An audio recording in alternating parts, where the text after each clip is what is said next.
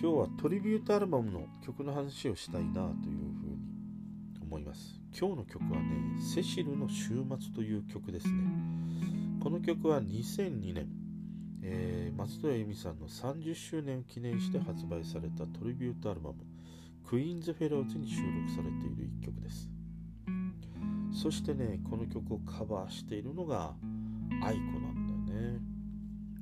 でまあこの曲愛子がね歌うことになった経緯があのユーミンからの直々のオーダーなんだよね。この曲はもう愛子ちゃんに歌ってほしいのということでね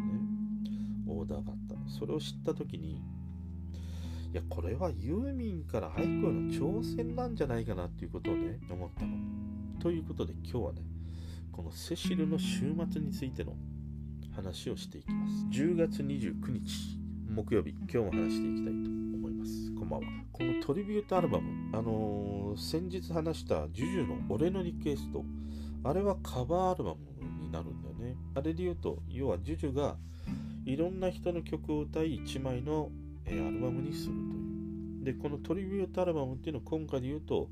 松任谷由実さんの曲をいろんなアーティストが歌って1枚のアルバムにするという。ところが、まあ、大きな違いで。しかもこのトリビュートアルバムっていうのは割とそのそのアーティストをね尊敬するとか称賛するとかそういう意味合いで制作することが多くてその割と区切りの年10周年とか20周年とか、まあ、今回で言うと、まあ、30周年というね区切りの年に、えー、この松任谷由実さんのねトリビュートアルバムが制作されました。でしかもねこれにまあ参加している面々がすごいんだよね例えばスピッツでしょ？えー、牧原紀之椎名林檎大貫太鼓田島隆夫というねまあそうそうたるメンバーなんだよね。でその中に愛子もね参加していてちょこんと参加しているんだよ。でこれさ、まあ、愛子がねこの「セシの週末」を歌う経緯がまあユーミンからのオーダーだったんだよね。あのー、愛子ちゃんにはこの曲をぜひね歌ってほしいということでオーダーがあったということなんだよ。でそれを知った時にほらユーミンからのやっぱり挑戦なのかなと思ったの。愛子に対してのね。でそれを思う理由があのー、このセシルの週末って1980年にリリースされた「時のないホテル」というアルバムに収録されている曲なのね。で1980年ってユーミンがさ26歳なんだよ。で一方ね今回のこの、えトリビュートアルバム。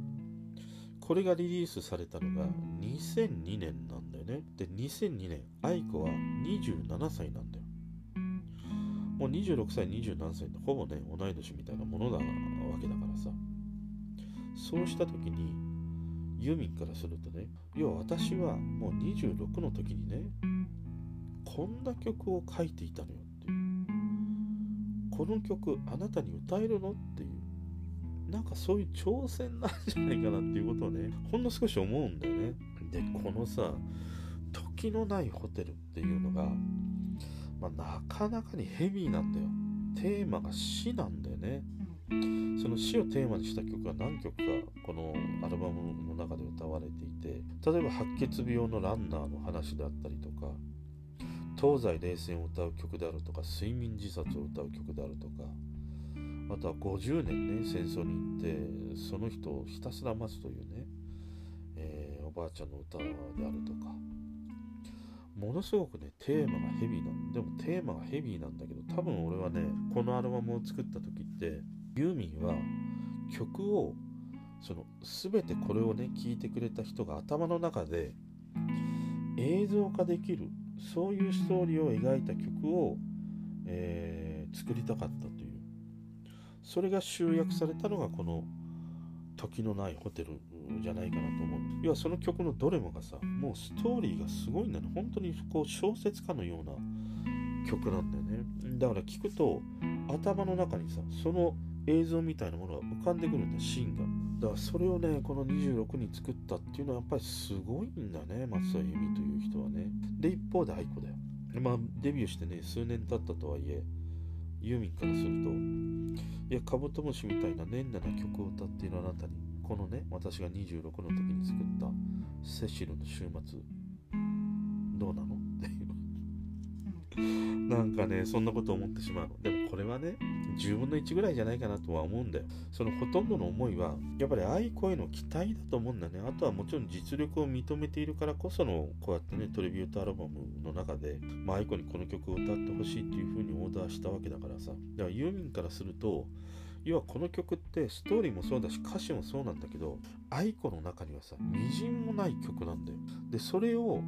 あえてねやっぱりその当時の愛子に歌わせたらどんな風に歌ってくれるんだろうっていうもうそっちの期待の方がものすごく大きかったんだろうなっていうことはやっぱり思うんだよね。でこの「セシルの週末」という曲なんだけどどういう曲かというとまあ今でいうちょっとこうやんちゃな女の子がまあ家庭環境もねちょっとうまくいっていないまあそういう環境で育った女の子なんだけどまあ彼女がまあ男性と知り合ってねまあ最終的にはその男性からプロポーズをされるんだよね。で、やっぱりどんどんどんどん、まあ大人の女性になっていくというのかな。まあそういうその素敵なレディーになっていくというか、まあそういうような曲なんだよね。で、歌詞を見るとね、例えば、そうよ、下着は黒で、タバコは14から、ちょっと待ってくれれば何だってくすねてきたわって、もう完全これさ、犯罪ですから、万引き家族状態ですから。こういう歌詞一つとってもね、愛子からは絶対出てこないでしょ。でもう一つはあそうだなと思ったのがあの忙しいパパと派手好きなママは別の部屋で暮らしているってあるんだけどそういえば愛子の曲でパパとかママってほとんどないなと思ってマママは1曲ぐらいあったかもしれないけどほとんど出てこないよね。だからこの歌詞を見てもさ全く愛子の中にないストーリーでありやっぱりこの言葉の数々なんだよね。だからやっぱりユーミンはこの曲を愛子に歌わせたかったんだろうなっていうことも思ったしね。で実際この2人が歌うこの「セシの週末」並べて聞いてみるとその思い浮かんでくる絵がさ全く違うんだよね。例えばユーミンが歌うこの「セシの週末」なんか聞いているとなんかフランス映画のように思えてくるんだよ。なんかあのアンニュイでちょっとこう暗さみたいなものをね、えー、持ったあのフランス映画でちょっとその小悪魔的な女の子が主人公の映画。で一方愛子で言うとアニメ。あの新海誠監督が描くようなああいうような絵のねタッチで出てくる女の子も女の子もねちょっと小生意気みたいなさ。そんな絵が浮かんでくるんだよね。だからそれがすごく面白いなと思って。ユーミンは映画で小悪魔。愛子はアニメで小生意気。まあ愛子の場合はやっぱりその当時のやっぱり声がまだまだね少女性を持って幼いっていうこともあるしやっぱりアレンジがあのボサノバになっているんだね。だからそういうこともあってすごくこう軽いテイストになっていてね。なんかすごくアニメに合うなというまあそんな風に思える一曲になっていたりしたのね。だからこの2つね並べて聴いてみると同じ曲でね同じ歌詞を歌うんだけどもこんなのも違うんだっていうことはね面白いなと思ってさ。であとね歌詞の中でさチューイングガムって出てくるんだよ。で愛子が歌うチューイングガムってものすごい印象的にね歌っていたりはしたんだけどユーミンが歌うチューインガムとやっぱり愛子が歌うチューインガムってやっぱ違うんだよね。だからユーミンが歌うチューインガムってなんか戦後間もなくさギブミーチューインガムって言ってるようなあの板状のガムある。昔よく言ってたんだけど。あのガムを思い浮かべるんだけど愛子が歌うと